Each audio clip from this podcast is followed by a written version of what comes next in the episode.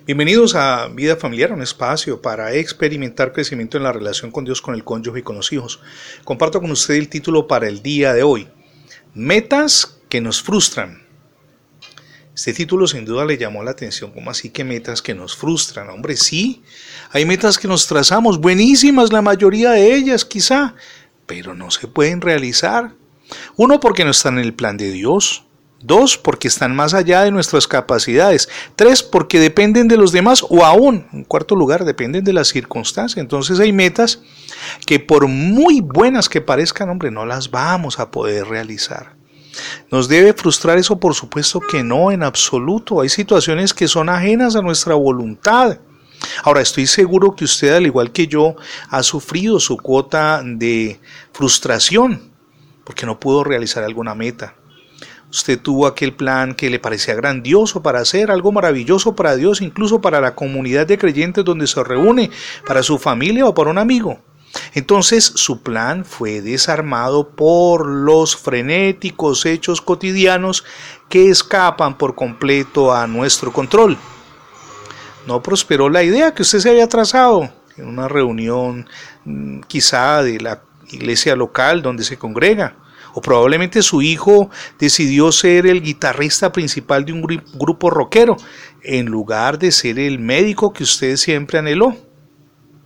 Cuando uno basa, mi amigo y mi amiga, su vida en el éxito de los planes que están sujetos a las personas o a las circunstancias, nuestra vida se vuelve un largo viaje en una montaña rusa emocional la única forma de bajarse de esa montaña rusa es caminar por fe de acuerdo con la verdad que nos enseña la palabra de Dios.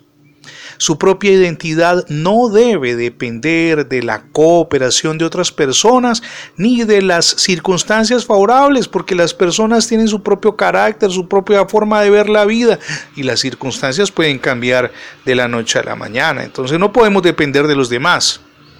Decida hoy, esa es una invitación que le hacemos, llegar a ser el esposo, la esposa, el padre, la madre, en fin, el hermano, el hijo, quizá el líder eh, cristiano o el trabajador que Dios quiere que usted sea.